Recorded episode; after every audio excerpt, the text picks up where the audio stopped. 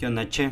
Espero que esté todo joya, que hayas empezado muy bien el año y que estos días hayan sido de pura felicidad y comer mucho Viteltoné.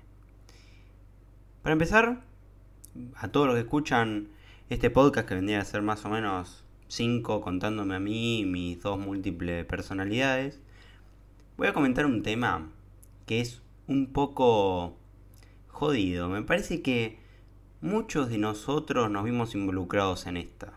Ponernos mil metas y al final del año sentir que no logramos nada. Estamos en la misma situación y ahora que se acerca el nuevo año ponemos las mismas metas como objetivo. Entonces, ¿qué es lo que pasó ahí? No te tenías que poner metas. Acá voy a hablar un poquito sobre por qué no ponerse metas y qué hacer en cambio. O sea, si te pones metas, cómo hacer para que sean efectivas. En un principio, armamos como una lista de 20, dentro de ellas que se encuentra, no sé, tener novia, tener tres perros, lograr facturar X cantidad de guita, tener trabajo nuevo, terminar la carrera. Y en el medio pasan un montón de cosas, muchas de ellas dependen de nosotros y otras no.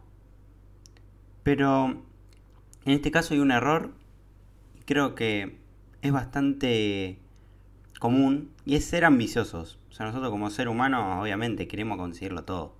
Queremos todo para nosotros. Y es un poco lógico. O sea, el ser humano quiere y va buscando estas cosas. Y quizás en este mundo de la superproductividad que se nos impone, de que si no estás haciendo mil dólares al mes sos un fracasado, que si no terminaste la carrera en el tiempo que te dijeron que tenés estimado por, no sé, la cátedra, sos un fracasado. Hay un montón de cosas que es como una sociedad exitista que busca nada más el éxito. Y si no tenés éxito, sos un fracasado. Pero banca un toque. O sea, mira el año pasado de ahora, tipo reflexiona. Te doy tres segundos para que pienses. Bueno, Ahora, que más o menos pudiste recapitular qué hiciste en tu año pasado, quiero que identifiques cuáles son esas cosas que superaste, esas piedras en el camino. Quizás para vos sea una materia muy difícil, sea irte de ese trabajo que te hacía mal y encontrar uno bueno, empezar tu, tu propio emprendimiento, superar un duelo por una pareja, por un ser querido incluso. ¿Cuáles son esas cosas que en tu año pasaste? No te digo como objetivo, nada más decir, che, esto lo hice y quizás no es un objetivo, pero me siento orgulloso. Quizás si mirás para atrás vas a encontrar algunas. No son tus objetivos. Ok, pero sí pasaste cosas e hicieron que ese año no sea solamente un año, que haya pasado nomás, sino que seguramente te trajo muchos aprendizajes útiles. Esto no es decirte que todo es de flores, que todo es hermoso. Quizás ese año no cumpliste lo que querías y te atrasaste en ciertas cosas, pero ¿qué apuro hay por conseguir esas cosas? Yo sé que va un poco en contra de lo que yo predico, que es cumplir esos objetivos, ir para adelante y mandarle mecha. Pero sé que muchas veces es difícil lograrlo. Muchas veces no se logra por un montón de cuestiones que incluso a veces no dependen de nosotros. Y no es tu culpa. Ahora, si querés echarte la culpa y decir que todo es responsabilidad tuya y con eso hacerte daño a vos, ok, mandale. Pero la realidad es esta. No hay que ser tan malos con nosotros mismos. Hiciste lo máximo que pudiste con lo que tenías. Eso es algo que a mí me deja muy tranquilo. Yo sé que el año pasado fue muy bueno profesionalmente para mí. Y incluso así no llegué a ciertos objetivos que quería cumplir. Pero miro para atrás y digo, che, valió la pena este año, aprendí un montón. Ya ganar una plata que decía, che, esto no lo hubiera imaginado ni en dos años, ni teniendo el mejor laburo de los sueldos, viste, que, que ponen ahí cuando termino la carrera, hubo algunos meses que ganaba más que, que eso. Y yo me quedé como, che, está bueno. Está bueno todo lo que estoy consiguiendo. Y esto no es para venderte un curso, obviamente. Lo que menos me gusta es hablar de plata para que después gente quiera conseguir lo mismo que yo. Eso es, es algo que está pasando mucho con las redes y lo hablaré en otro episodio. Donde se venera mucho, uy, cuánta plata hiciste. Pero no se identifica cómo lo hizo, bajo qué parámetros éticos, bajo qué enunciado, digamos, che, qué es lo que le dice. Por lo general es ganando plata con cursos de personas que te dicen hacer X cosa y después hay un millón de personas que están haciendo lo mismo, entonces tenés un mercado saturado. Pero bueno, vamos a hablar de eso en la próxima. En cuestión a mi carrera, recursó una materia. Y después la di con 9. Eso me parece buenísimo. De un final, después todas las promocioné que para mí dar un final es algo malo, o sea, porque siempre intento promocionarlos, pero, che, valió la pena todo ese esfuerzo de aprender esa materia, específicamente fue estadística, la parí, la odio hoy en día, pero bueno, al menos la aprendí. Eh, y acá es lo que yo quiero que te frenes un toque. Yo ahora lo digo con una sonrisa en el rostro porque literalmente hice un montón de cosas. Me puse de novio y vencí ese miedo a decir estoy enamorado y voy a ser 100% vulnerable con vos. Y eso parece poco, pero posta que es una banda. Si no lo viviste nunca, te aconsejo que lo hagas y que posta que el amor vale la pena. O sea, salga bien, salga mal, lo que fuera, ¿no? Ojo, tené cuidado con quién estás. Igual cuando estás enamorado ni te vas a dar cuenta. Recién a los 3-4 meses cuando se te va esa nube de pedo te vas a dar cuenta. Pero, ¿por qué hoy todo esto? Recapitula qué es lo que pasó en tu año y qué es lo que hizo que sea bueno o malo. O al menos buscale las cosas buenas. Ahí te vas a dar cuenta de que a veces la vida no depende solamente de las metas y los objetivos que nos queremos trazar todos los años, sino que muchas veces las cosas simples como, no sé, cuántas veces disfrutaste algo con tu viejo, saliste a comer, saliste a pasear con tu familia, le dijiste te amo a las personas que te rodean, y esto parece muy filosófico y toda la bola, pero posta que es la realidad. Muchas veces vemos el éxito como la guita o los objetivos como uh, cumplir cosas. Y la cosa es que cuando llegas a cumplir esas cosas no te impactan tanto como, por ejemplo, tener un momento con tu familia que realmente lo disfrutes. Pensamos que el hecho de llegar a ese objetivo nos va a poner felices y la aposta es que es todo lo contrario. Hay veces que yo había llegado a todos los objetivos que quería y me sentía vacío.